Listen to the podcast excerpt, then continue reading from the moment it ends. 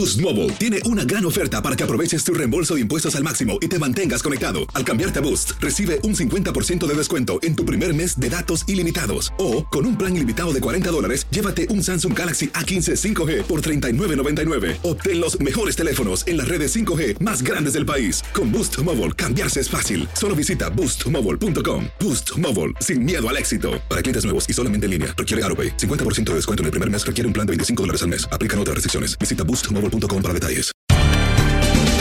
Bienvenidos al podcast de Buenos Días América, la revista radial más completa para los hispanos. Política, salud, economía, tendencia y deporte son algunos de nuestros temas. Bienvenidos.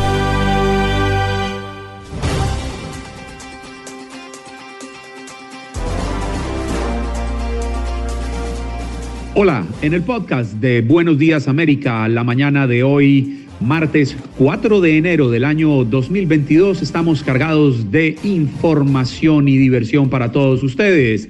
Comenzamos con Jorge Cancino, editor de migración de Univisión, hablando sobre los retos del presidente de Estados Unidos, Joe Biden, frente a los inmigrantes, que fue una de sus principales promesas de campaña, abrir una reforma migratoria.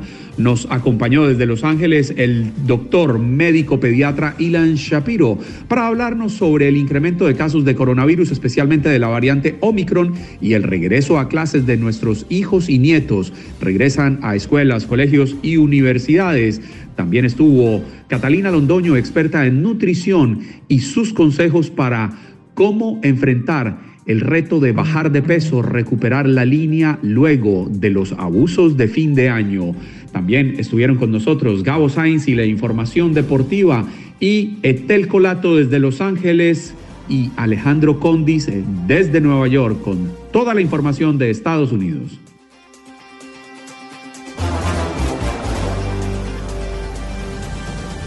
Clara, continuamos con nuestro siguiente invitado, que más que un invitado, y permítame presentárselo, es un hombre de la casa. Se trata de Jorge Cancino, editor de migración de la cadena Univisión, de Univisión Noticias. Jorge, buenos días América, bienvenido, feliz año.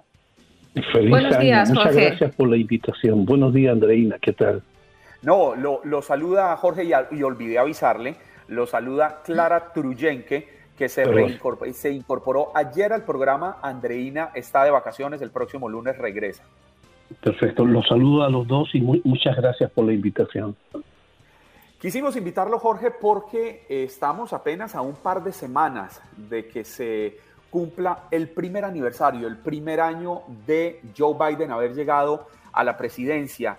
Y pues resulta que no ha podido en el primer año cumplir la que fuera una de sus más importantes promesas de campaña y era la de abrir una reforma que le permitiera un camino a la residencia y a la posible ciudadanía a millones de hispanos indocumentados que están en el país y queríamos hablar con usted de este tema porque hay muchos, hay muchos pequeños ítems. Si le parece bien, arranquemos con DACA. ¿Qué va a pasar? ¿Qué camino va a quedar para los jóvenes soñadores? A ver, es, un escenario bastante difícil. El, el, presidente Biden hizo la promesa de una reforma migratoria que lo, la iba a presentar en los primeros 100 días de gobierno. Lo cierto es que sí lograron eh, armonizar un proyecto, llevarlo al, Congreso. El 18 de marzo la Cámara de, Representantes aprobó dos proyectos de ley reducidos, es decir, no era la propuesta original, pero se centró específicamente en darles un estatus de residente legal permanente a Dreamer, trabajadores eh, esenciales, campesinos y beneficiarios de TPS. Esto cuando llega al Senado, pues en el, Senado, en el Senado se estanca porque no tienen 60 votos. Entonces se abre la posibilidad de llevar la reforma migratoria dentro de un paquete de reconciliación dentro de, la discusión de la ley sobre presupuesto de gasto social, que es lo que está detenido y estancado en estos momentos.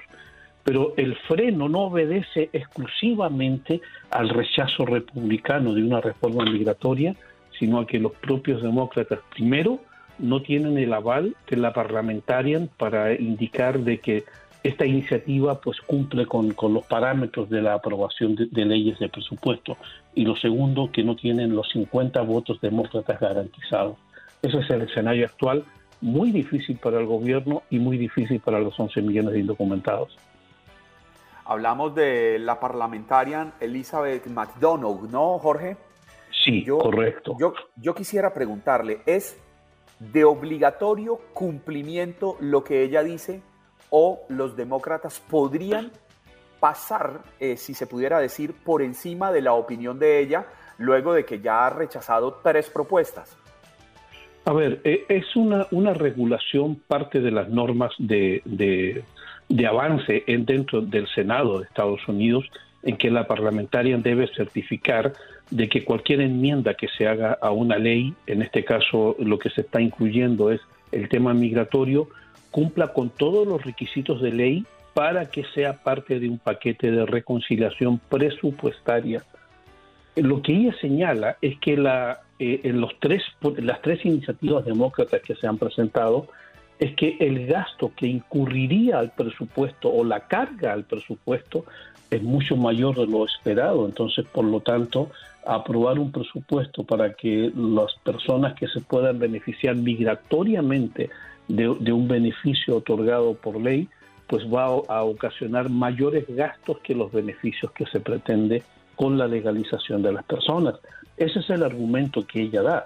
Ahora, en cuanto a que el, Senado deje de lado su opinión, hay un antecedente, si no me equivoco, en 1975, en el cual se dejó de lado o no se consideró la opinión de ella, pero eso no quiere decir que ese precedente mande para toda iniciativa de ley de presupuesto en el cual se quiere incluir un tema migratorio.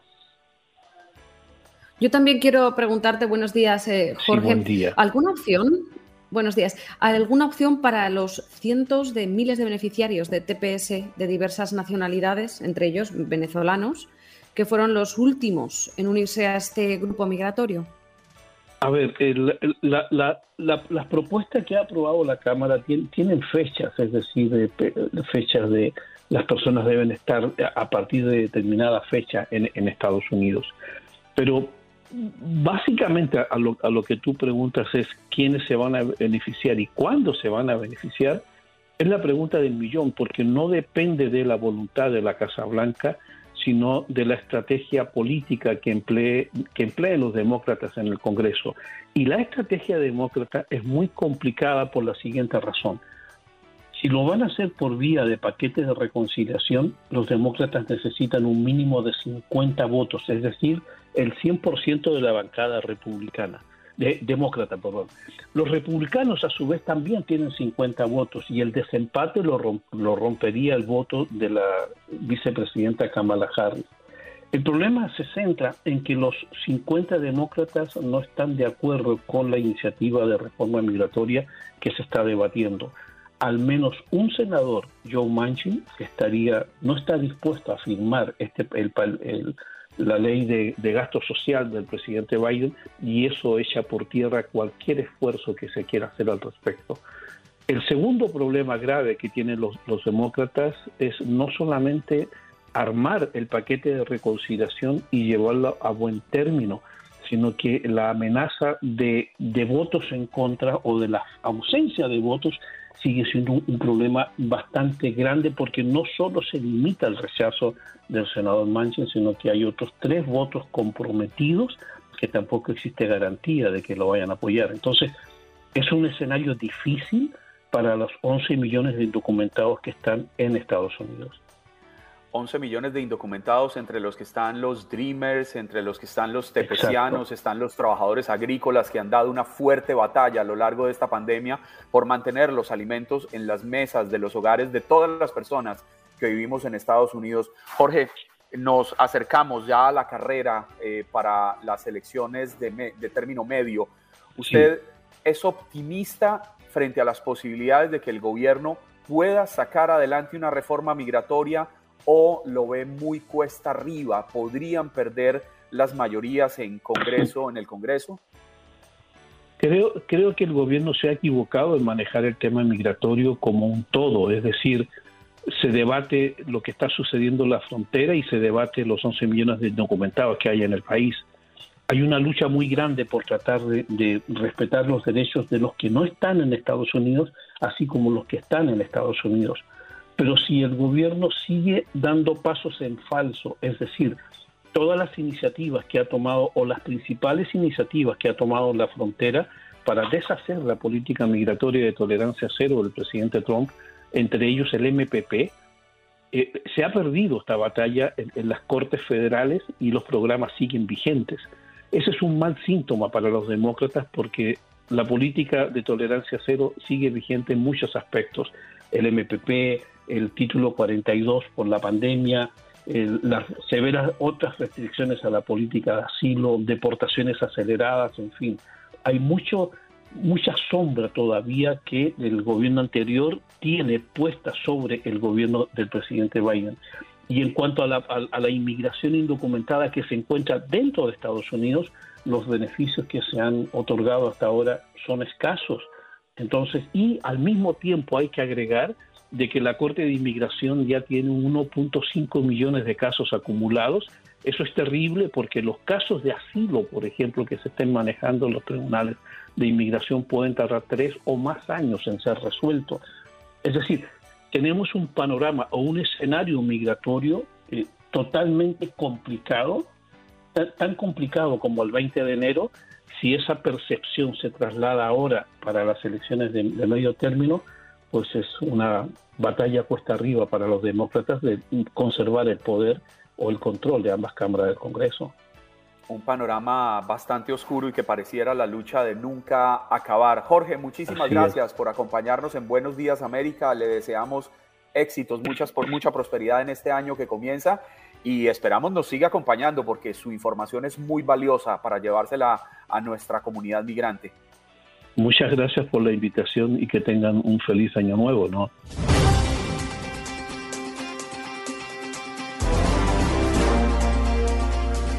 Estimado Ilan, qué rico verlo el día de hoy, qué rico poder comenzar este año teniéndolo en este año, su show matutino Buenos Días América, que sabe es su casa y donde nos encanta compartir con usted porque usted siempre llega con consejos, con experiencia, con conocimiento, con ciencia. Y lo invitamos el día de hoy porque nuestros niños, nuestros adolescentes, nuestros jóvenes volvieron a clases. El día de ayer empezó este retorno masivo excepto en algunos lugares, como en, eh, como en Los Ángeles, que lo postergaron unos días, precisamente por el incremento desmedido de casos de contagio de coronavirus, especialmente de la variante Omicron. Y usted como pediatra es el más indicado para guiarnos sobre qué hacer, cómo proteger a nuestros pequeños en un momento en el que la variante Omicron parece ponernos nuevamente entre la espada y la pared. Definitivamente, entonces, un gusto completamente estar con ustedes y la verdad, eh, Etel y un servidor probablemente estamos a millas de distancia, o sea, estamos bien cerquita. Eh, y la verdad es un gusto completamente verlos. Eh, no sé si me puede estar escuchando. Perfectamente. Perfecto. Fuerte, como si lo tuviera aquí pegado la verdad, vivimos tiempos difíciles. Se, se, nos juntó un par de cosas. por un lado teníamos ya en la acción de gracias, empezamos a ver cómo los casos iban para arriba en la parte pediátrica. Vimos de repente, pues vino, vino Navidad, vino Año Nuevo y ahorita realmente tenemos las consecuencias, al igual que lo vimos justamente en el 2020 y 2021, las consecuencias justamente después de juntarnos. Eh, y hay que vivir con ellas. Pero la ventaja que tenemos ahorita es que eh, los años pasados pues era, era rezar, distanciamiento social y la máscara Hoy realmente tenemos algo que podemos hacer la diferencia y todavía estamos a muy buen momento si estamos esperando mandar a nuestros hijos a las escuelas o si ya están yendo y es la vacuna. Juan Carlos. Y la verdad, Clara, las dos cosas que nosotros tenemos ahorita es crear barreras. Y, me gustaría decirles que tengo la, la, situación mágica o la pastilla mágica o la solución mágica. No la tengo. Pero lo que sí tengo definitivamente es la posibilidad de decir qué cosas sí han funcionado y qué cosas no han funcionado. Ahorita que ya estamos regresando, Juan Carlos, una de las cosas importantes que ha cambiado muchísimo al momento de mandar a nuestros hijos es que todo lo que son las mascarillas, de, eh, tengo aquí justamente para, para las personas que nos están viendo, una mascarilla justamente de tela. Las de telas eran muy, muy buenas en su momento porque no había tanto contagio, eh, nos ahorraban dolores de cabeza, nos ahorraron muchas cosas, pero ahorita realmente la que estamos recomendando son justamente las, las mascarillas quirúrgicas. Exactamente. Juan Carlos está mostrando justamente su, mascarilla quirúrgica y es justamente las que necesitamos eh, eh, tratar de que nuestros hijos utilicen. Son un poco más caras, sí, son desechables, sí, pero esas nos dan una mejor protección. Ilan, le voy a poner un ejemplo muy claro. Yo tengo aquí en mi casa, que por fortuna es un poco grande, a uno de mis hijos de 21 años positivo. Dio positivo hace más de una semana. Sus síntomas han sido leves, excepto un día que le dio muy duro. Pero tengo aquí en mi casa a mi hijo menor de 14 años, que ayer tuvo que regresar a la escuela. No hay educación virtual en este momento en el colegio. Por seguridad nuestra y por seguridad de sus compañeros, Dos veces le hicimos la prueba de coronavirus. El último resultado lo recibimos el domingo previo a enviarlo a, clases y era negativo. ¿Estoy siendo irresponsable al enviarlo a clases? Parte de lo que hemos visto y la recomendación completa es que son prácticamente, si estamos vacunados y tenemos síntomas, o sea, sí, sí tenemos que hacer nuestro, nuestra parte de y síntomas. Es importante la clave, porque ahorita todas las variaciones, Juan Carlos, que están diciendo es sin síntomas y ahorita platicamos con mucho gusto con eso. Pero prácticamente, o sea, lo que yo estoy escuchando es que son esos 10 días y, ya, y es justamente lo que necesitamos. Necesitamos esos 10 días de cuarentena y que ya no tenga 24 horas sin fiebre y que los síntomas estén mejorando. Esa es la recomendación actual. Parte de las cosas importantes que nosotros tenemos que recordar es que la prueba, y digo, ahí viene el debate de la CDC, por ejemplo, en California, están pidiendo y están sugiriendo que sí nos pongamos la, prueba después de haber salido, o sea, después de esos 10 días o justamente en el Inter, eh, probablemente en el día 7, hacerse la prueba y que sea negativa y eso puede llegar a cortar justamente esa, esa, esa cuarentena. Pero no todos los colegios, no todas las escuelas están eh, pidiendo eh, esa prueba. Entonces, yo le planteaba esta pregunta antes a, Juan Carlos. Y es que no es lo mismo un adolescente de 14 años que sí que tiene pues, el sentido común o la madurez o ya al menos la información y responsabilidad suficiente, porque le habrán contado sus padres, de cómo actuar de forma presencial. Pero estamos hablando de niños de 5 y 6 años que eh, la mayoría de los ingresos, y estoy ahora trabajando en remoto desde España, al menos aquí en el hospital de, de Huesca, ha un incremento terrible de ingresos de niños muy, muy pequeños. ¿Por qué? Pues porque montan en las ferias, porque se abrazan, porque se besan, se dan las manos. Entonces, claro, ¿cómo educamos a estos niños tan pequeños en esta vuelta a la escuela de forma presencial? Claro, una de las cosas más importantes que los niños aprenden es de los papás. Es impresionante eso. O sea, si los papás están, o sea, nosotros vamos a decirle a nuestros hijos, pónganse la mascarilla, pero si los hijos ven que estamos poniendo la mascarilla en la barbilla, o, de sombrerito, o de cubreojos, pues los niños van a hacer exactamente lo mismo. Entonces es muy importante la parte de los padres y lo que nosotros estamos haciendo para ellos. Entonces, eh, eso viene de la casa, es la primera respuesta. La segunda parte es que ahorita ya tenemos la vacuna de 5 a 11 años y tenemos que usarla. Eh, está ahí y mucha gente, digo, y, yo, mis hijos, les comparto, son de justamente ese rango de 5 a 11 años y ya se las dos vacunas. Y parte de las cosas importantes que estamos haciendo es ver dónde está la información, dónde está la seguridad y ya hay información, ya hay seguridad, ya dimos a más de 22 millones de niños. O sea, sabemos que esta vacuna está funcionando y no nada más es eso, lo que dices tú, Clara, que al momento de dar la vacuna disminuye definitivamente la cantidad de problemas, dolores de cabeza, hospitalizaciones y muy importante, algo que tenemos que estar hablando, lo del COVID prolongado en niños. Que eso es fuertísimo también, porque muchos, muchos padres dicen, bueno, no pasa nada, es una simple gripa se puede ver una simple gripe por afuera, pero por adentro está dejando secuelas que estoy teniendo pacientes ahorita con dolores de cabeza crónicos, con dolores musculares, con arritmias del corazón por la enfermedad, estamos viendo inflamación del corazón por la enfermedad y otras cosas más cuando fue leve y la verdad no fue tan leve. ¿Sabe? A mí que me preocupa que estamos conociendo que hay escasez de pruebas en Estados Unidos Incluso hace poco, unos minutos atrás, hablábamos con uno de los presentadores de eh, la cadena local aquí en Miami y él nos explicaba que el gobernador Ron DeSantis de la Florida pidió que quienes estén asintomáticos no vayan a hacerse la prueba. Pero, por ejemplo, yo mi hijo menor no tenía síntomas de nada, pero yo quería estar tranquilo de poderlo enviar a la escuela, no por mi hijo, porque pues, si ya estaba contagiado, estaba contagiado, pero era por los demás por eso lo envío a que le hagan la prueba, para garantizar que él no lleve el virus a sus compañeros. ¿Cómo manejar esa situación? Eh, bueno, lo hiciste correctamente.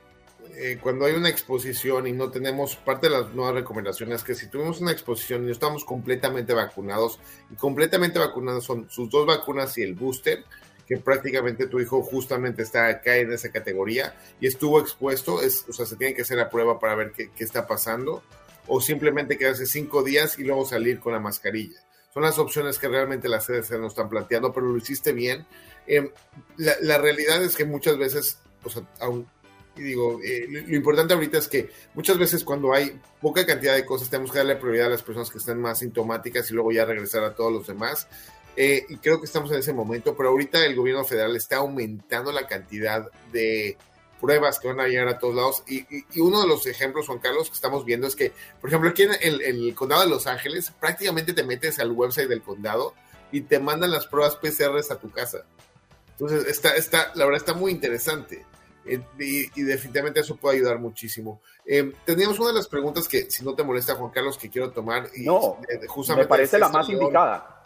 Naranjo, que justamente comentaba qué pasa si una persona tiene un, un, un, hijo con problemas neurológicos, como si fuera autista o que tuviera epilepsia y cosas así, realmente sí se puede poner la vacuna.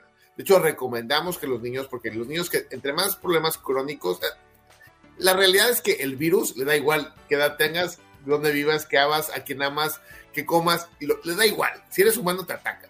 Pero si tienes cosas crónicas, cosas complicadas en, en dentro de tu ser, eso aumenta las posibilidades de que a ti te vaya mucho peor que a todos los demás. Entonces, si tenemos un niño que tiene problemas neurológicos, tiene mayor propensión de tener complicaciones. Entonces, sí, por favor, que se la ponga.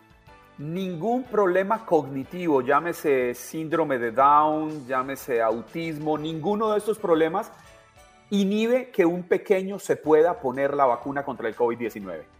Completamente correcto. Cualquier persona realmente se la puede poner porque es sumamente importante para eso. Y un espectador, Eldon Sandres, eh, creo que podéis verlo en pantalla, dice, y es que hay una confusión con el flu, la gripe también, ya la variante parece tener muchos los efectos de la afluencia y la gripe. Imagino, no sé si se refiere a flurona, que hablábamos ayer, ¿verdad? De Juan Carlos también, ¿qué nos puedes decir? Con muchísimo gusto, Clara. Bueno, es un nombre mucho, muy, muy interesante, la flurona. El año pasado lo llamamos Twindemic, que era justamente cuando se juntaba la, la, la, toda la epidemia de la influenza que nos da cada año con, la, con el COVID-19. Y el problema de esto es que la influenza hace algo horrendo en nuestro sistema. Cuando nos ataca, nos disminuye la, la, la, inmunidad y se le olvida a nuestro cuerpo parcialmente cómo defenderse de otras infecciones, incluyendo con el COVID-19. Entonces, teníamos mucha preocupación de que se juntaran las dos. Hubo un caso justamente en Israel eh, esta semana que fue una mujer embarazada que le fue bien, pero le dio influenza y también COVID-19 al mismo tiempo. Entonces, ¿esto es raro? No, esto es algo que puede pasar muy seguido, es algo que esperamos porque los virus muchas veces atacan al mismo tiempo y no, no le hablan al otro de, bueno, yo estoy aquí adentro, soy el COVID-19, ya no vengan a atacar, no vengan, pero se hecho, puede realmente juntar eso.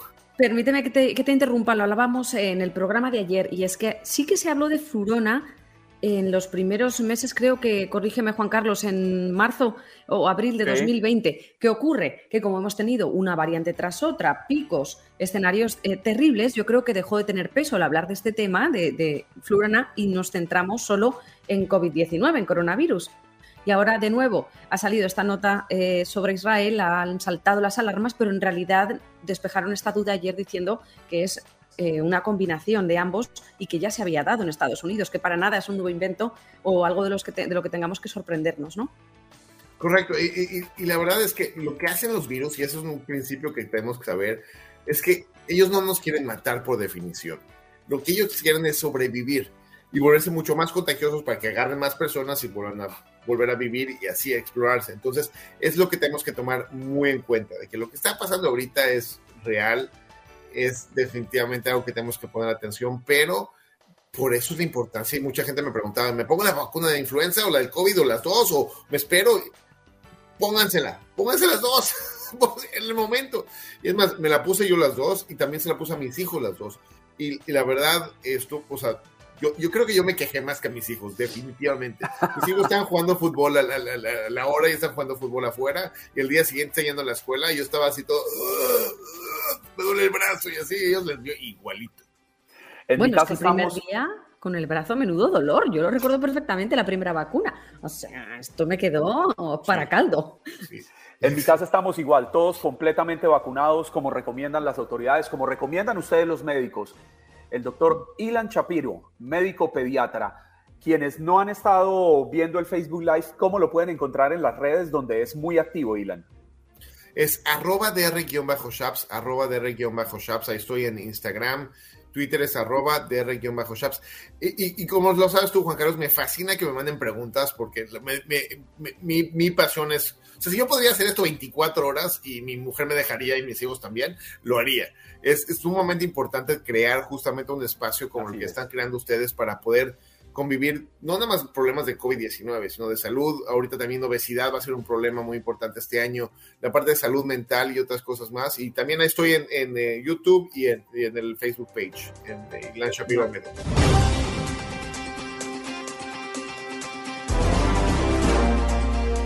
Y ahora sí, mi querida Clara Truyenque, este micrófono y este show son suyos. Adelante.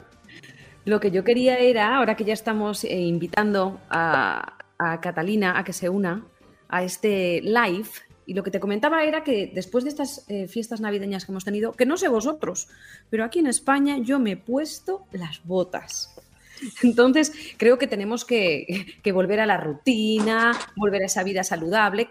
Vamos, los que queráis, ¿eh? No, yo no estoy pidiendo a nadie que haga nada. Pues qué mejor que contar con Catalina Londoño, coach nutricional, que nos va a dar pues unos consejillos, ¿no? Para, ver cómo nos encauzamos de nuevo.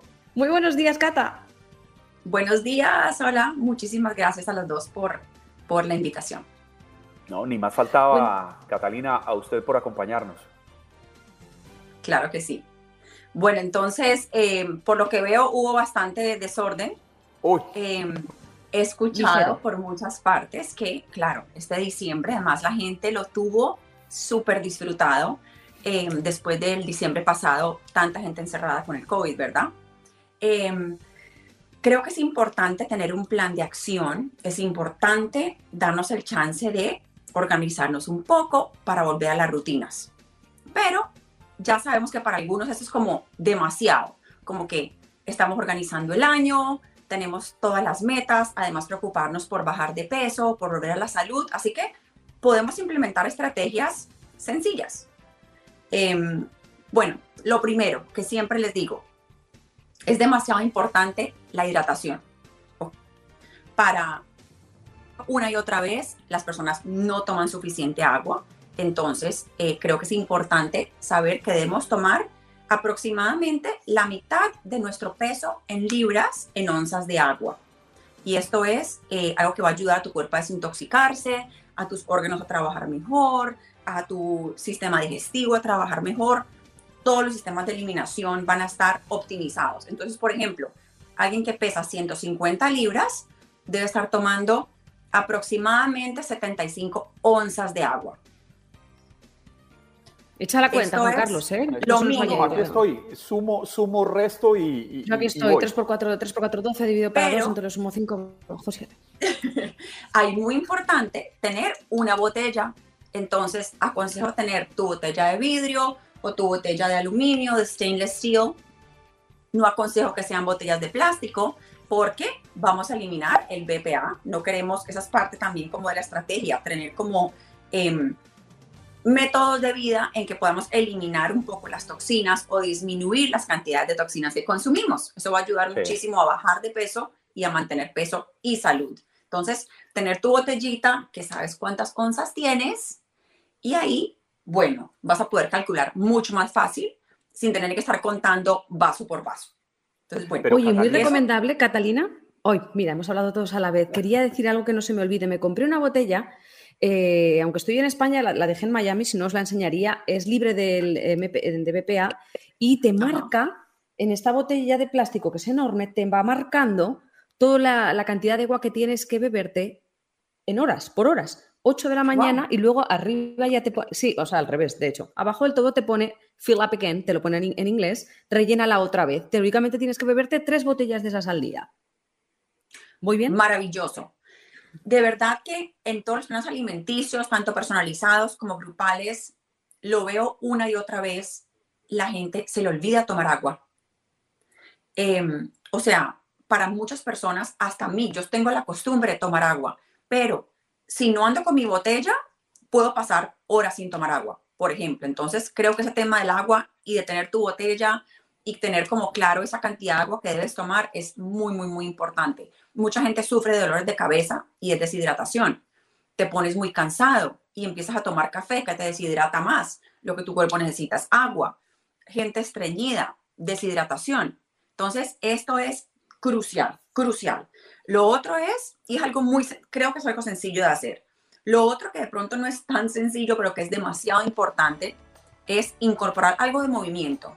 Entonces, no tiene que ser meterte a un gym súper costoso, no tiene que hacer eh, entrenar para una media maratón, para nada. Puedes hacer, no sé, caminatas de 20 minutos, clases online de 15 o 20 minutos, algo, algo de movimiento que mantener las piernas en movimiento, la circulación sanguínea raya, vamos, lo que viene siendo activarnos, porque hemos tenido días en los que hemos estado, no sé vosotros, pero yo veo este sillón que tengo aquí cerca y hemos, han sido días en los que hemos estado pues tirados en el sofá, comiendo dulces. Activar metabolismo, el sistema linfático, eso va a activar todos los sistemas de limpieza.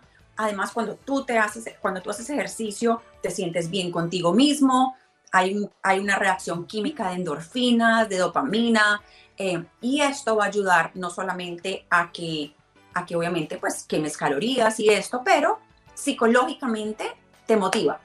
Ok, me, estoy tomando agua, voy a ponerme a hacer, voy a estar en movimiento, me motivo entonces también a mejorar mi alimentación. Entonces, y lo otro importante. Esto me lleva a una pregunta. Quería hacerte una pregunta antes de que pases a otro tema. Esto me lleva a pensar y me, recuerda artículos que he leído durante mucho tiempo, no, no solo recientemente, sobre la importancia o el cambio que hay en nuestra mente y en nuestro ánimo respecto a comer, eh, bueno, pues comida no saludable, como podemos, eh, digamos que, abusar un poco en estas fechas y de repente pasar a comer eh, pues, eh, más verduras de nuevo, a volver a nuestros hábitos nutricionales saludables. ¿Es verdad que afecta definitivamente a nuestro estado de ánimo diario? Absolutamente, absolutamente. Estoy segura que tú lo has eh, experimentado, Clara. Em, es impresionante cuando uno come mejor, cuando uno se hidrata, cuando uno se mueve, el estado de ánimo, el nivel de motivación, cómo te sientes, cómo duermes, tu piel. O sea, de verdad que es un bienestar de dentro hacia afuera. Em, es como tú te acostumbras a comer de esa forma, entrenas a tu mente, a tu cuerpo y el cuerpo y la mente te lo piden. Claro, todo el mundo requiere de sus recreos, el fin de semana tomarse unos, un trago con los amigos, comer lo que te gusta también, pero deja de ser algo de todos los días y se vuelve algo más de, de celebración, algo esporádico y de fin de semana. Bueno, y definitivamente hace una grandísima diferencia en los estados de ánimo. De hecho, me imagino que también has leído que los, los niños en los colegios han hecho estudios donde los niños que están consumiendo mucho más azúcar, juguitos, carbohidratos refinados, son más inquietos, se pelean más. Entonces, definitivamente se ha demostrado que sí, afecta muchísimo el comportamiento y el estado de ánimo. Pero Catalina, yo, yo sí, todo esto que han planteado, a mí me suena muy bonito y yo quiero hacerlo y yo quiero lograrlo. Pero es que ahí es donde viene el problema, porque la vida le pone a uno trampas en el camino. Yo voy en la calle y usted como colombiana por su acento me, da la impresión, usted me va a entender, yo voy por la calle y a mí se me cruzan, se me atraviesan los pandebonos, se me atraviesan las empanadas, se me atraviesan unos tacos al pastor mexicano, se me atraviesan unas pupusas salvadoreñas, y todo eso es una tentación impresionante y yo no he logrado es cómo luchar contra esa tentación, contra ese saborcito que me queda en la boca de cómaselo. Te voy a ser sincera, debes tener, eso es, uno se debe proponer y definitivamente no es, no es que no vas a volver a comer eso nunca, pero si tú quieres reentrenar tu metabolismo, tu sistema, eh, digamos, psicológicamente y fisiológicamente, tienes que darte unos días en que tú decides, ok, por dos semanas voy a comer de esta manera, tengo este plan y tú vas a ver, te lo prometo, que no vas a seguir, cada vez que pasas por ahí, no vas a tener la tentación tan fuerte. O lo vas a ver, vas a decir, hoy qué rico, pero mañana lo hago, pasado mañana. Acabo de descubrir que me voy a quedar gordito. no, eh, querer es poder, ¿o no, Clarice? Sí, totalmente, y ella, ella, lo sabe. Querer es poder. Pero, ¿qué, ¿qué, pasa? Mucha gente espera para tener em, el, el, scare de salud, ¿no? El health scare, lo que es que te viene una noticia de salud mala o tuya o de un familiar. Y pienso que esa es, la mentalidad que no es adecuada, porque si estamos todos pendientes de prevenir, de ser más proactivos en nuestra salud, pues estaríamos evitando los farmacéuticos, las enfermedades a una escala mucho mayor. Prevenir en lugar de tener que curar. Para mí, la cura de todo está en la prevención, del 80%. Totalmente de acuerdo. ¿Ya sabes, Juan Carlos? No, no, no, ya, me está quedando claro. Yo, por mi parte, yo tomo mucha agua, mucha, mucha agua. Procuro hacer ejercicio, aunque hace unos meses lo tengo suspendido, pero ya lo voy a retomar. Dije que ahorita en enero lo retomaba. Y lo hago a plena conciencia porque me gusta comer y me gusta comer. Lo increíble es que ustedes me ponen a escoger entre irme a un muy buen restaurante o comerme una muy buena hamburguesa en un carrito de hamburguesas en la esquina y me voy para las hamburguesas, para los perros calientes, para los tacos, para las empanadas, para todo eso que en Colombia le llamamos asquerositos. Va a haber que ponerlo a raya. Eh, Catalina, va a haber que ponerlo a raya. Yo muerdo la empanada y la grasa escurre por el brazo y gotea por el codo. Eso es lo que me hace a mí feliz en la vida. Pero, pero procuro tener cierta disciplina en hacer ejercicio, tomo mucha agua, me cuido un poco de lunes a viernes en lo que consumo para el fin de semana darme mis licencias.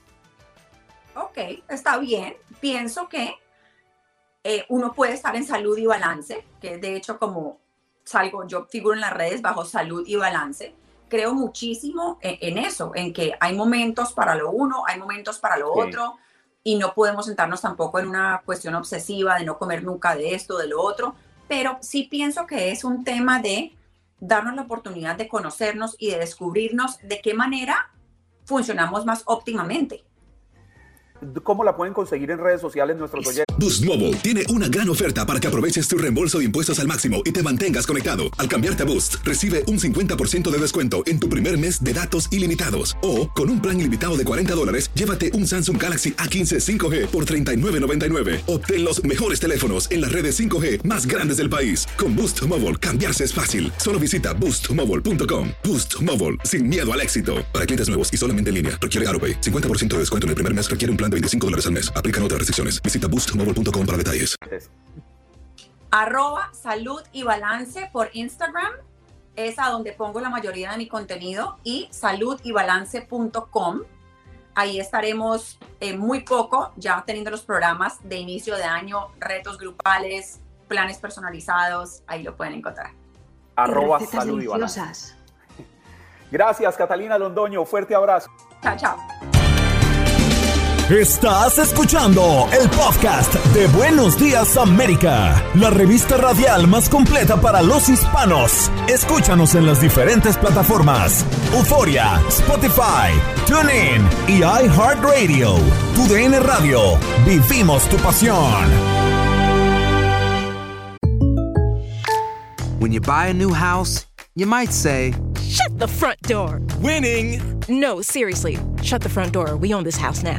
But you actually need to say, like a good neighbor, State Farm is there. That's right. The local State Farm agent is there to help you choose the coverage you need. Welcome to my crib. no one says that anymore, but I don't care. So just remember, like a good neighbor, State Farm is there. State Farm, Bloomington, Illinois.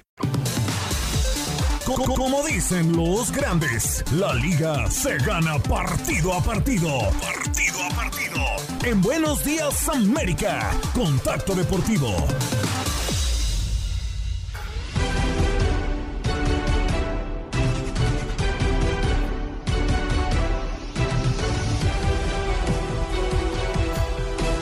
Ustedes que están conectados con Buenos Días América desde Los Ángeles en la 1330 en El Paso, con KSB 1650 en Las Vegas, en la 1460 en Miami, en la WQA 1140 en Nueva York, en la 1280 Radio Guado, pues démosle entre todos la bienvenida una vez más al gran Gabo Sainz en este segundo contacto deportivo. Mi querido Gabo, ¿cómo estamos?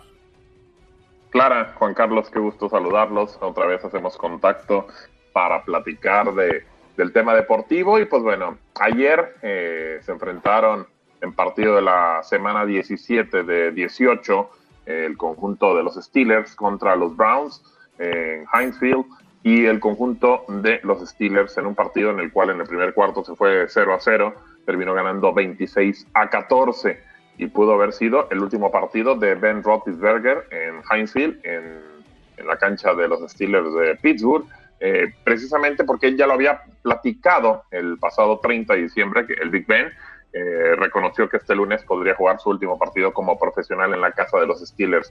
Los Steelers tienen marca de 8 triunfos, 7 derrotas y un empate.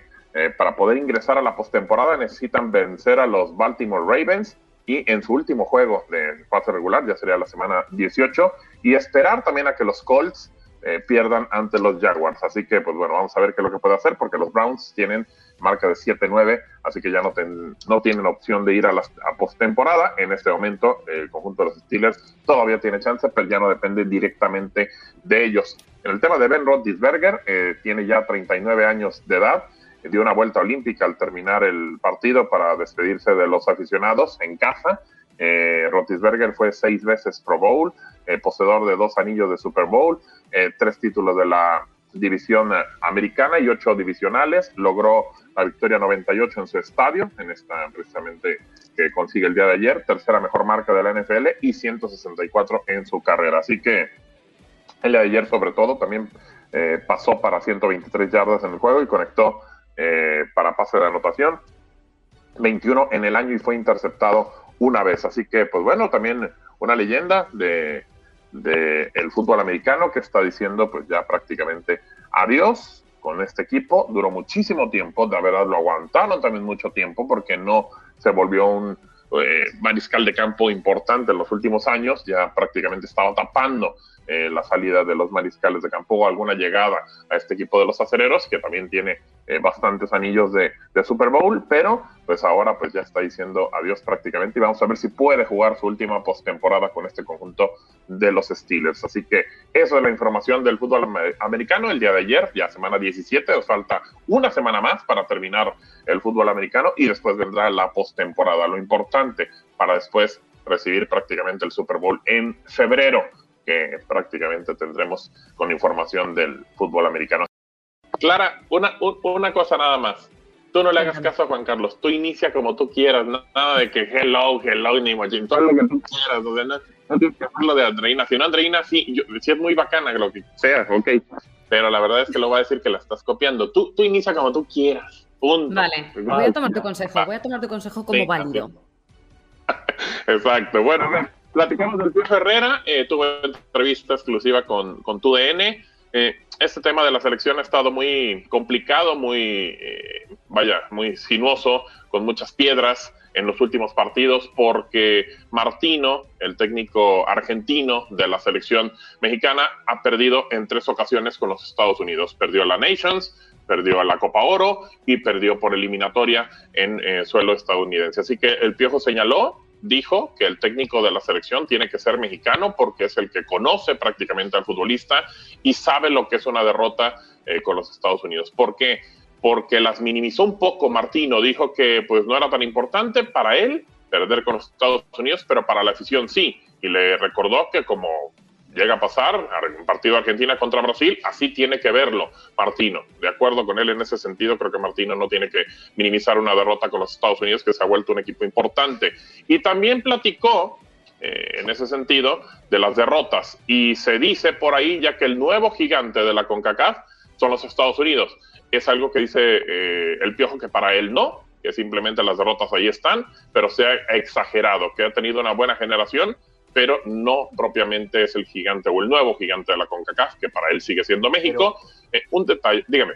Perdóneme, perdóneme, lo interrumpo, Gabo. Una cosa es lo que dice el Piojo, una cosa es lo que dicen quienes les duele ese tema, porque eh, el que les salga un gigante, el que llegue un, un bravucón nuevo al barrio, pues eh, siempre los, los, que están allí, los bravucones, van a querer desprestigiarlo. Pero yo sí quisiera preguntarle a un experto, manteniendo la distancia, a usted que ha seguido la selección mexicana y que conoce las selecciones centroamericanas y estadounidenses. Yo personalmente creo que Estados Unidos a lo largo de las últimas décadas ha venido en un franco ascenso. Poco a poco se ha ido involucrando más en el fútbol internacional y poco a poco ha ido convirtiéndose en un referente. Obviamente no es lo que es Brasil, no es lo que es Argentina, no es lo que es España, Portugal, Alemania, la naranja mecánica. Claro, claro. claro. Pero ¿usted sí cree que ya tiene visos de ser un nuevo gigante? Va, en camino de, eh, Juan Carlos, también recordemos que eh, a los últimos Juegos Olímpicos no asistieron, tampoco fueron al Mundial de Rusia 2018, esos son golpes importantes, tiene una generación buena, eh, Pulisic fue parte del proceso que no puede ir a Rusia. Los que están ahora, junto con McKinney, junto con los Tyler Adams, eh, junto con los Ricardo Pepi, que ahora lo platicamos y lo decíamos al inicio de, nuestro contacto, 20 millones para irse a Lasburgo. Es un equipo también en Lasburgo que no es el Bayern Múnich, correcto, tampoco es el Borussia Dortmund en la Bundesliga, pero pues bueno, ya que te vean eh, eh, la posibilidad de ir a un fútbol europeo, que sí la tiene mucho más sencilla en los equipos de la MLS, es mucho más fácil, el futbolista del Leipzig Dallas, creo que va en franco ascenso, pero de repente, a ver, vamos siendo muy sinceros, el fútbol femenil es mucho más importante en los Estados Unidos que el fútbol varonil. O sea, así de claro, así de fácil, de sencillo es. Lo contrario al resto del los futbolistas. Correcto, lo contrario al resto del mundo, así es en los Estados Unidos.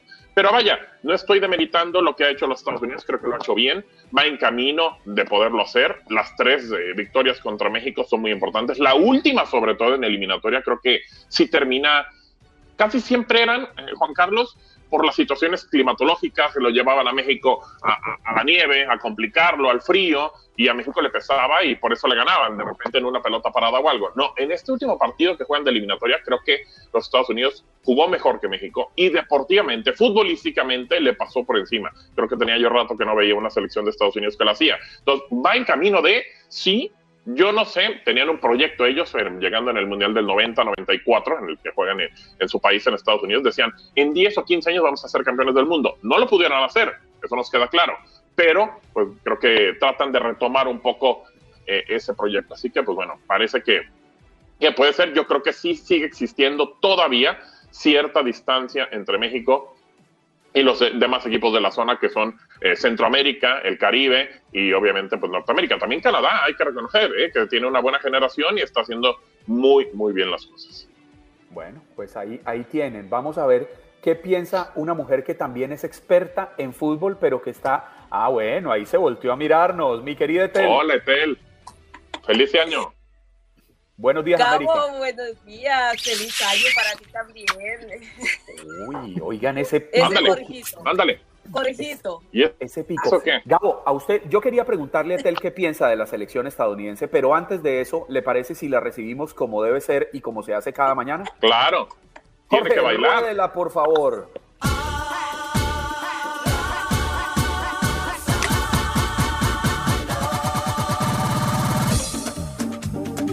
Casi, casi que se va con la mano a la pared para bailar Etel Colato. Buenos días, América. Etel. El perreo.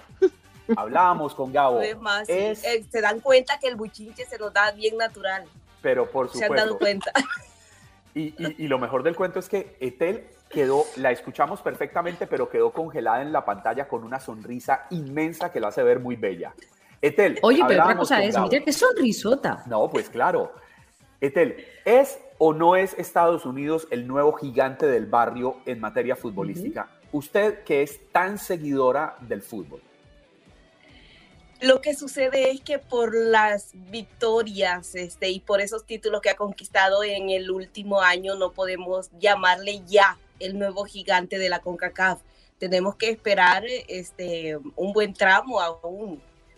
recordemos que México sigue siendo el que tiene más copas oro, el que tiene más participaciones en mundiales, el que tiene más participaciones, inclusive medalla de oro olímpica de fútbol, entonces este también, o sea, no podemos este nosotros subirnos así al carrito de la victoria y a tirar las campanas al vuelo y decir, no, pues sí, entonces rey muerto, rey puesto, todavía falta mucho, tenemos que, que esperar, o sea, ¿qué es lo que sucede? Sí, una cosa sí podemos nosotros también acotar y es que los Estados Unidos va por buen rumbo, al igual que Canadá, al menos eso es lo que nos han demostrado en esta eliminatoria que van por buen rumbo, que sus procesos, que la, preparación de, los jóvenes, de los niños, desde niños, entonces les está dando muy buenos dividendos hasta este momento. Pero recordemos, este ya Gabo lo decía, Estados Unidos no fue al Mundial pasado, a Rusia. Entonces tampoco fue a los Olímpicos, se quedó afuera en, el preolímpico de Guadalajara. Entonces también no podemos de, de, la noche a la mañana decir o oh, no, si lo coronamos y ahora es el nuevo gigante de la CONCACAF no todavía. Ahí tiene lo que pasa es que Juan Carlos, a su opinión. claro, pensamos igual, pero a ver, lo que pasa es que Juan Carlos está preocupado porque Colombia pues está así arañando, arañando el paso a la Copa del Mundo. Tranquilo, tranquilo. No, estoy, tranquilo. Pero, no estoy preocupado, estoy preocupadísimo, pero además decepcionado, porque siento que la selección colombiana no ha dado lo que podría haber dado, no ha encontrado su fuego, salen a la cancha y no, han, no han logrado salir con la jerarquía que deberían tener, porque tenemos, es que tenemos jugadores como, como James, como Ramel Falcao, como Cuadrado, como Quintero, que hombre, son jugadores de talla internacional. Como Espina, como Espina, y es que era lo que iba, que nos hemos quedado con aquella selección de, de, Brasil 2014, eso es lo que ha sucedido, que nos hemos quedado, nos, nos ha quedado en la retina. La renovación la renovación. Exactamente, pero de allí no, ha, no ha pasado más. Que pero, pero además, lo mismo con Costa Rica. Fueron las dos selecciones que, nos deslumbraron, perdón Juan Carlos, fueron las dos selecciones que nos deslumbraron en Brasil 2014, Colombia y Costa Rica y no ha pasado nada con ellos. No, pero no solo eso, recuerden la selección Colombia del 94 cuando todo el mundo decía que, que, Colombia iba a ser campeona, del, mundo, del mundo en Estados, Unidos. Claro. Y no pasó de la primera ronda. Exacto. Aquella selección del pibe Valderrama, de Rincón, del de Tino Asprilla, de, que le terminó dolorosamente la vida a, quien haya sido uno de los mejores defensas de Colombia, Andrés Escobar. Uno, uno pensaría que después de haber tenido aquella selección que brillaba con una luz impresionante, pues íbamos a seguir en esa senda de ascenso. Y claro, tenemos jugadores de talla mundial, se los acabo de nombrar, pero hemos perdido jerarquía en la cancha. Claro, correcto. La fuerza con la selección ha sido ha sido un tema que le ha costado a Colombia, pero bueno, ojalá, ojalá que puedan ir a la Copa del Mundo. Si no, pues bueno, hay televisiones muy grandes para poder ver el Mundial. Exactamente. Menos mal Gabo Sainz no estaba. Ahorita que hablábamos con Catalina Londoño, del tema de dietas y de cómo bajar de peso y cómo, oiga, Gabo, es que no puede uno tocar ese tema porque lo mandan a uno a comer verdura. Coma verdura y tome agua. De acuerdo, de acuerdo. Siempre hay que combinar todo, creo. Digo, la verdad es que mira que, yo a partir de. perdón me interrumpo, Gabo, pero yo, combino. Y, no, y no me creen, yo combino las hamburguesas con los perros calientes, combino los tacos con las empanadas y no me ha funcionado. Creo, creo que hay que combinar un poquito más, hermano, no, no, solamente la carne. Pero ah, bueno, a ver, fíjate que, a mí me pasó algo muy curioso. Yo a partir de, del mes de junio, julio, por ahí, que nos toca estar en la Eurocopa, eh, narrándola para tu DN Radio, fue muy complicado porque nos levantábamos muy temprano, digo, Clara, Clara lo sabe perfectamente, digo, pues eh, obviamente al ser española los horarios son completamente diferentes, había que levantarse muy temprano acá o el partido más tarde pues era a las 2 de la tarde, de repente las tardes eran como muy pesadas, o sea, no sé, em, tuve un problema alimenticio muy, muy importante y lo que hice a partir de ese momento fue muy sencillo, ¿eh? O sea, yo como muchas verduras, eh, obviamente me gusta mucho la carne y demás, pero de lunes a viernes, o sea, entre semana, yo no tomo ninguna gaseosa, le bajé muchísimo a, las tortillas, al pan, completamente. O sea, lo eliminé prácticamente de lunes a viernes. El fin de semana sí me doy mis escapadas y todo, pero pero pues con eso te digo, he bajado por lo menos unos 10 kilos, o sea, sin problema, de hace seis meses. Eh, digo, la verdad es que me ha ayudado mucho y lo he tratado de llevar. Ahora sí en las fiestas, pues bueno, se destrampa uno y come un poquito más, pero la verdad es que ah, voy a tratar de acompañarlo ya, porque ya lo he tratado de acompañar con ejercicio y esas cosas, digo, simplemente por tema de salud. Eh, me he sentido mejor y obviamente pues este, estamos, estamos ahí en esa situación. Simplemente con dejar el, el refresco me ayudó muchísimo, ¿eh? Muchísimo, de verdad. Y entiendo, Clara, que Gabo, sin que yo, yo no lo conozco personalmente, entiendo, si a usted le parezco alto, Clara, creo que Gabo es más alto que yo. Vamos a tener que hacer los Facebook Live eh, ah, así en la distancia. Mido, mido 1,98. Ah, ahí tiene. La madre de Dios. Sí. eso mido, eso mido, 1,98. Pues no sé cuánto tú. Un metro. ¿Cuánto, Yo mido 1,84 y Clara es de metro. De metro y medio. No es verdad, no es verdad. Yo mido 1,63 y medio que da 1,64 porque se redondea para arriba. Claro, es mucho, es mucho. Es mucho que... Es mucho ser chiquita. No, es mucha altura, es mucha altura. No, qué barbaridad. No, sí. Un metro, pero de Gabo Sainz podemos decir algo, es un metro noventa y ocho de bondad, de generosidad y de profesionalismo y ahora nos va a hablar de los deportes. Muchas gracias amigo, muchas gracias. Bueno, a ver, eh, el tema con el COVID-19, Omicron, ha estado fuerte en todo el mundo, mucho más contagiosa. Eh, la verdad es que, bueno, ha, sido esa situación. Con Tigres eh, lo tuvimos, que fue un equipo que fue muy afectado con esta enfermedad, muchos contagios. Y la Liga MX ha cambiado su tema de protocolo. Yo no sé por qué no lo hacía de esta manera. Por ejemplo, eh, en España, en, Alemania, en Inglaterra, ya se había tratado de hacer los, eh, eh, las pruebas de COVID con mayor frecuencia. En México se, se bajó en la última parte a 10 días. Ahora se está tratando de hacer a los 7 días. Así que, pues bueno, la verdad es que se habían tardado demasiado. Ya están tratando de hacer eso para eliminar los casos positivos. Y también eh, mencionaron que si hay un club tiene entre 7 y 10 futbolistas registrados con COVID, eh, con COVID-19, pues bueno, podrá reprogramar su partido. Eh, se van a tener que hacer también ya el uso otra vez obligatorio, como se había dejado, la verdad es que sí se había dejado un poquito de lado y se va a tener, seguir utilizando gel y obviamente hacer esterilizar muchas cosas con frecuencia y las mesas de seguridad, de sanidad, en, los eh, estados, en las ciudades, son las que van a determinar qué cantidad de público va a estar ingresando a los estadios. Así que un tema ya otra vez cambiándolo un poco para tratar de mejorar esta situación. Con Tigres, pues bueno, estamos todavía a expensas, porque sí tuvo por ahí siete infectados, pero no todos son futbolistas. Entonces vamos a ver si se reprograma el partido que se tenía para el sábado entre Santos Laguna y los Tigres. Eh, ese es el tema de la Liga MX. También América está buscando a Brian Ocampo, futbolista uruguayo de 22 años de Nacional de Uruguay, y también eh, está buscando a Alejandro Sendejas de El Necaxa. También parece que River Plate está entrando por la puja del futbolista uruguayo Ocampo, así que vamos a esperar a ver qué, qué puede pasar. Y con Chivas, con Chivas, mucha gente preocupada porque no llegan refuerzos para el Guadalajara, porque solamente tiene al Piojo Alvarado, eh, exfutbolista de la máquina. Eh, Javier Eduardo López, la Chofis, estaba en San José, eh, en California, con el Airbase de Matías Almeida, pero había una extensión o una posible extensión de seis meses más, hablada solamente, no escrita. Entonces, pareciera que ahí es donde puede venir el problema, puede regresar a Chivas, pero hay mucha gente y se supone, dijo Ricardo Peláez, el director deportivo, un problema que salió hace tiempo con el Guadalajara, eh, que fue un, incluso un tema penal entre varios futbolistas, dijo que Dieter, que Alexis Peña, el Gallo, eh, Chofis no iban a volver a jugar en el Guadalajara y hoy suena para Chivas. Así que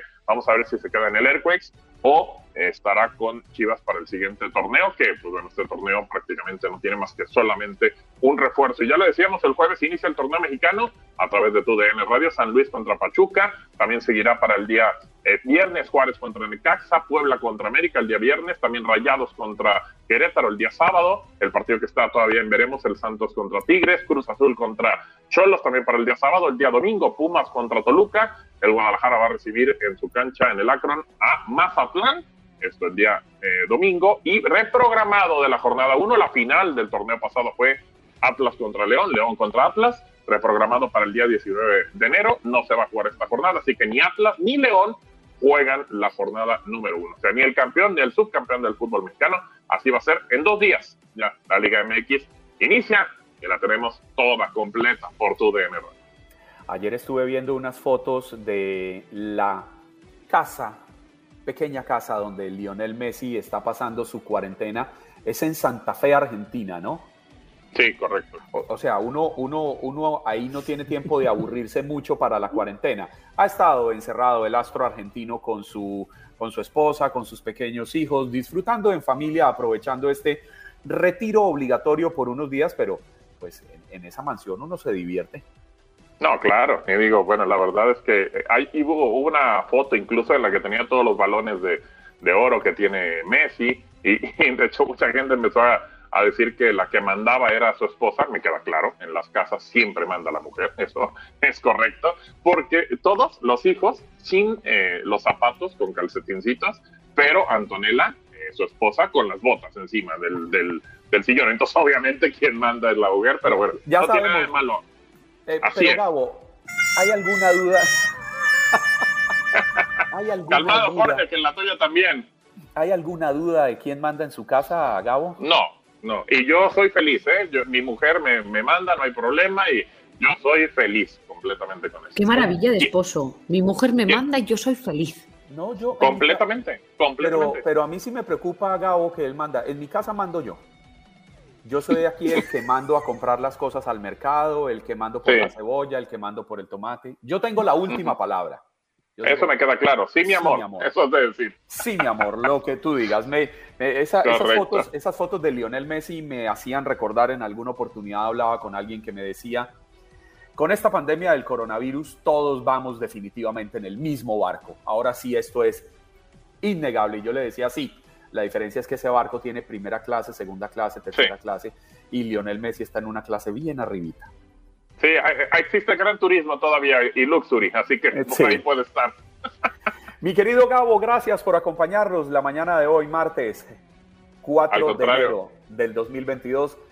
Éxitos, prosperidad en este año 2022, nos seguiremos encontrando y como dice usted, vivan al máximo. Así es, hermano, lo mejor para este 2022 para los dos y ya nos estaremos viendo más adelante.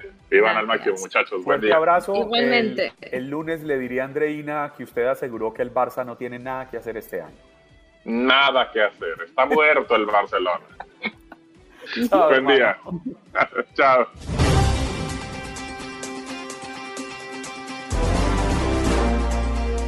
Vamos a dar la bienvenida a nuestro corresponsal que desde Nueva York, Alejandro Condis, nos va a contar pues toda la actualidad y sobre todo el nuevo alcalde Eric Adams, que lleva eh, poco tiempo como alcalde de la ciudad. Muy buenos días, buenos días América, buenos días Alejandro. Buenos días Clara, buenos días Juan Carlos, ¿cómo están? Muy bien, pues Muy bien. Perdón, Clara, adelante. No, no, no, decía muy bien. Le iba a decir, tú estás más fresco que nosotros, porque en Nueva York tenemos temperaturas bien bajas.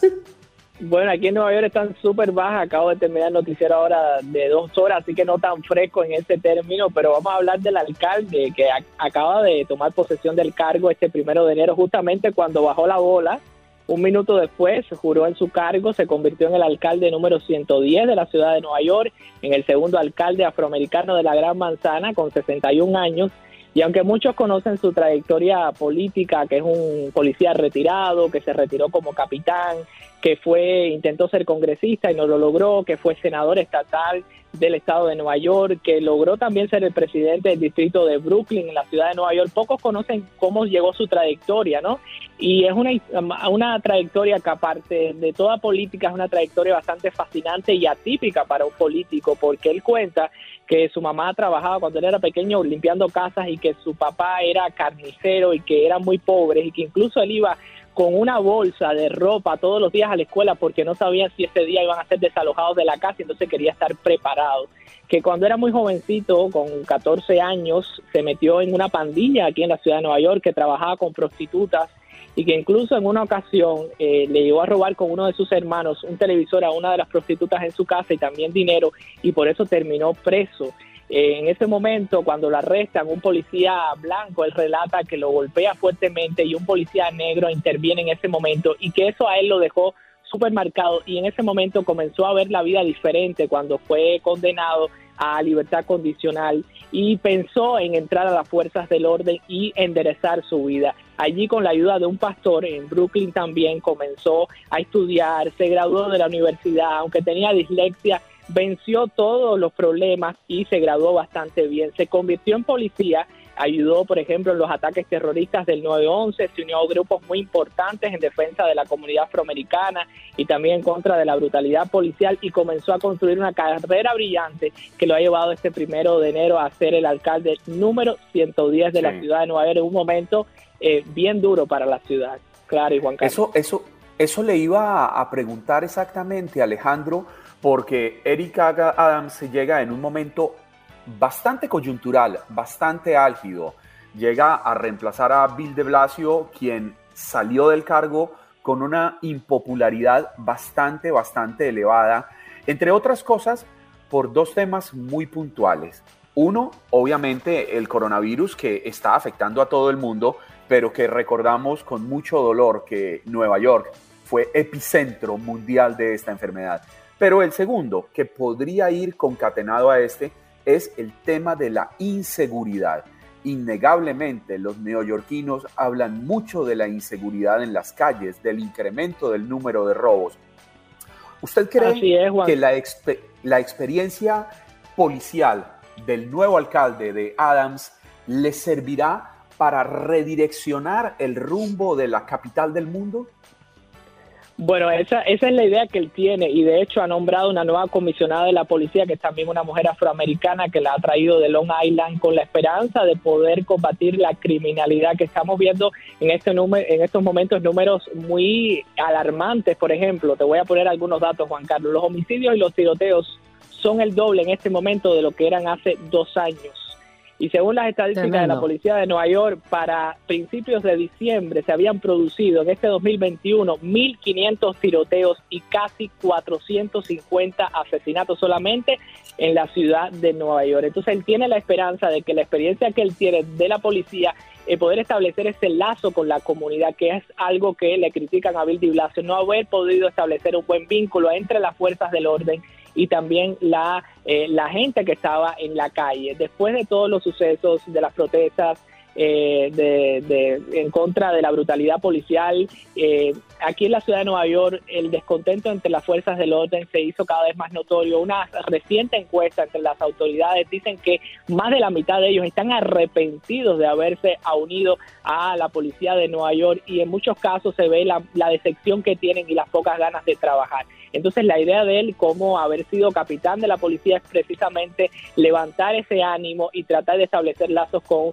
la comunidad. Y otro tema, eso tú lo mencionabas, es el coronavirus precisamente no solamente fuimos el epicentro, todavía lo continuamos siendo, porque en este momento se reportan más casos de coronavirus aquí por la cantidad de población que hay que en cualquier otra parte del mundo. Seguimos siendo el epicentro y te voy a poner algunos datos. En este momento, una de cada tres personas que se están haciendo la prueba en la ciudad de Nueva York están dando positivo. Una de cada tres personas. Es un número sumamente alarmante. Y como promedio, estamos viendo en la última semana que como promedio se reportan cada día cerca de 27 mil nuevos casos de coronavirus. Entonces, como eh, lo estamos hablando, llega un momento bastante clave, un momento en que los niños están regresando a las clases luego de las eh, vacaciones de invierno, porque él tiene, eh, aunque Bill de Blasio era una posición un poco más de izquierda, él tiene una posición más central. De hecho, durante el año 97 al 2001, él fue republicano, es decir, una persona que se ha movido en ambos mandos, bandos tanto como demócrata como republicano, que la mayoría de su vida ha sido demócrata y establece una posición muy fuerte para combatir la criminalidad, para proteger a la policía, pero también para proteger a la gente. Bueno, pues nuestros mejores eh, deseos para el nuevo alcalde de la ciudad de Nueva York, Eric Adams, porque ustedes, quienes viven en esta maravillosa ciudad, capital del mundo, pues se merecen lo mejor y es un grande reto el que tiene eh, el nuevo alcalde de la ciudad. Alejandro, muchísimas gracias por conectarse con nosotros. Un fuerte abrazo y muchos éxitos en este 2022. Gracias también para ustedes, Juan Carlos y Clara. Un abrazo. Un abrazo, Alejandro. Gracias por acompañarnos en nuestro podcast. Buenos días América. Y recuerda que también puedes seguirnos en nuestras redes sociales. Buenos días AM en Facebook y en Instagram. Arroba Buenos días América. AM. Nos escuchamos en la próxima.